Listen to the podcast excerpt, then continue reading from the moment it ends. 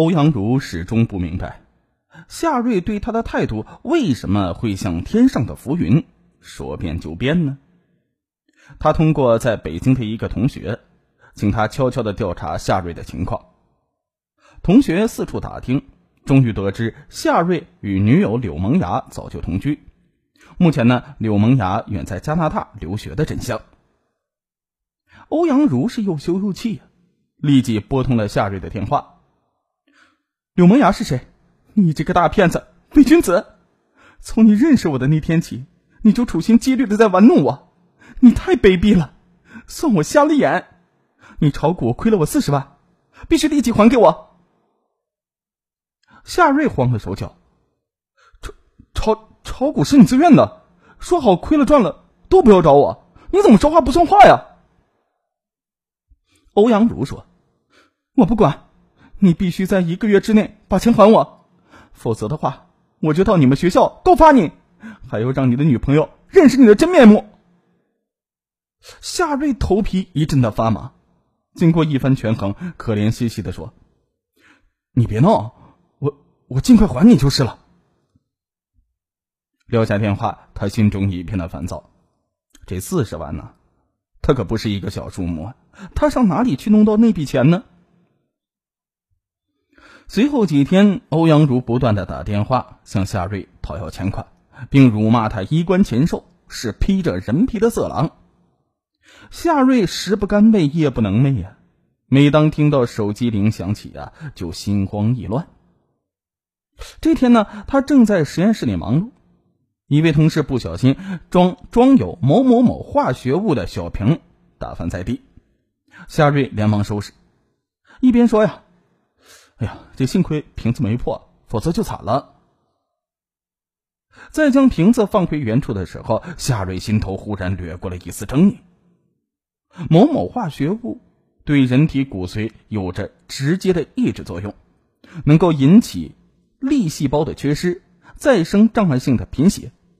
一般情况下呢，连医院都检查不出原因，这绝对是用来杀人的好武器。蓦然间，一个罪恶的念头在他的心头升腾起来。二零一八年八月的一天，欧阳如再次打电话给夏瑞讨要那四十万元钱，夏瑞爽快的答应给他，并让他到北京来拿钱。其实啊，欧阳如对夏瑞是爱之深恨之切呀，他内心根本没有指望他能够凑齐这笔巨款，但是啊，他又渴望着与他再次见面，毕竟啊是刻骨铭心的爱过一回，他内心对他还存在着些许的幻想，但他嘴上还是不依不饶：“你从哪里弄来这么大一笔钱啊？不会是又骗了别的女孩吧？”夏瑞气愤极了。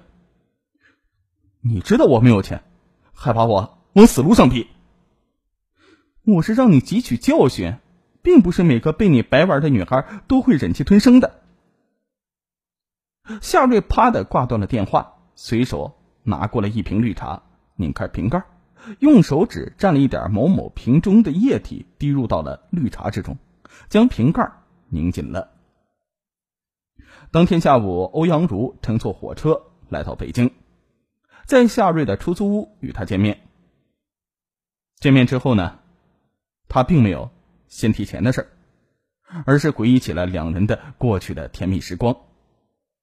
夏瑞知道他对自己还有感情，还在试图复合，但是柳萌芽即将回国了，他没有时间和他周旋下去了，他必须马上解决眼前的障碍——欧阳如。夏瑞几次想把那瓶绿茶递给欧阳如，但几次都犹豫了，下不了手。这时呢，欧阳如口渴了，他说：“我大老远的跑来，你不会连水都舍不得给我喝一口吧？”夏瑞这才是大着胆子把那瓶绿茶递了过去。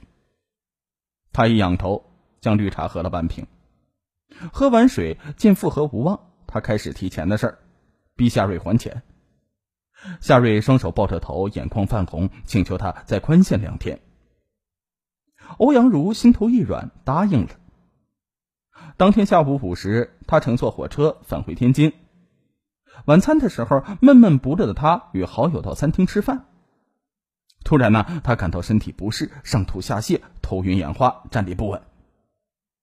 朋友立即将他送到天津市人民医院，被诊断为急性肠炎。当天晚上，欧阳如被输了两瓶葡萄糖和抗生素，但是依然感觉到非常痛苦，连走路的力气都没有了。他的父母闻讯，赶忙是赶到了天津，见女儿病得如此的严重，两位老人心急如焚。住了几天院，欧阳如的病情丝毫没有好转的迹象。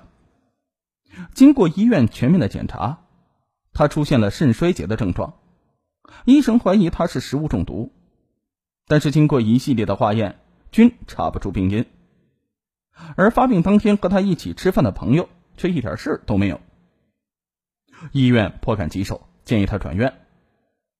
第二天呢，欧阳汝转到北京朝阳医院进行治疗。经过一系列的检查，发现他的肾脏、消化道、肝脏均遭到不同程度的损坏，而且患上粒细胞缺乏再生性障碍贫血。医院初步诊断为化学中毒，却查不出毒源。欧阳如的病情一天天的恶化。被转到重症监护室，多次昏迷，医院两次下达了病危通知书。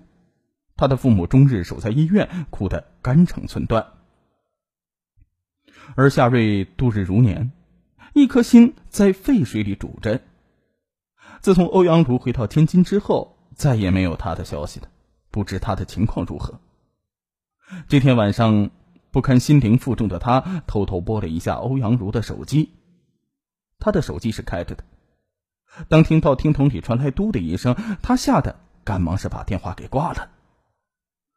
此时，欧阳如的手机正在他父亲的手中，老人见有个未接电话，就回拨了过去。夏瑞接到电话，不甚惶恐，小心翼翼的询问欧阳如的近况。老人老泪纵横：“你是小茹的朋友吧？他还在住院，生死未卜。”到现在，连病因也没有查出来。夏瑞心中一惊，想着一个花朵般的青春女孩即将生命枯萎，而这一切都是出自他的手，他心中受到了震撼。他安慰道：“叔叔，您别着急，我现在就过去看他。”他心情沉重的挂了电话，打车来到了朝阳医院。在医院走廊，夏瑞见到了欧阳如的父亲。他提出去看欧阳如，老人摇摇头：“闺女现在还在重症监护室，不能探视啊。”夏瑞心中咯噔一下，扶着颤巍巍的老人在走廊椅子上坐下，聊了会儿天。夏瑞跑到重症监护室，隔着窗子从下面往里面看了一眼。顿时心里酸楚无比呀！欧阳如脸色苍白的躺在床上，身上插满了各种仪器的管子，那么的虚弱无助。回到走廊，夏瑞忍不住心痛，他对欧阳如的父亲说：“叔叔，我以前有个同学是某某化学中毒，症状和小茹差不多，你可以跟医生说一下，说不定能够对症下药呢。”老人一听，仿佛看到了最后一丝希望。他怕记不住，就拿出纸笔，让夏瑞把这种化学药物的名字写上。走出医院，也许是预感到自己的前程将就此毁掉，夏瑞坐在医院的台阶上痛哭了一场。欧阳如的父亲拿到纸条，感觉事情蹊跷，连忙啊去找医生。医生再次对欧阳如进行了全身检查，抱着试试看的心态，为他开了几副针对某某中毒的药物。令医生诧异和欣喜的是，当天用药之后，欧阳如的症状就有了明显的缓解。两天之后，挣扎在生死线上的欧阳如已经可以进流食了，从重症监护室转到了普通病房。他的父亲就把夏瑞送来纸条救了他一命的事情告诉了他。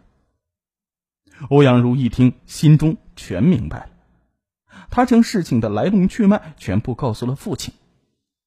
老人家一听完，肺都气炸了，断定这一切都是夏瑞所为，立即打了报警电话。次日，警方以故意伤害罪将夏瑞抓捕，夏瑞对所犯罪行供认不讳。二零一九年一月，欧阳汝已经基本康复，出院回到天津。经过这场结束，原本气色红润、肌肤吹弹可破的他，变得形容枯槁、弱不禁风。一朝被蛇咬，十年怕井绳。他对爱情再也不敢轻易的投入。而回到国内的柳萌芽，得知事情的真相之后，也痛不欲生，愤而向夏瑞提出了分手。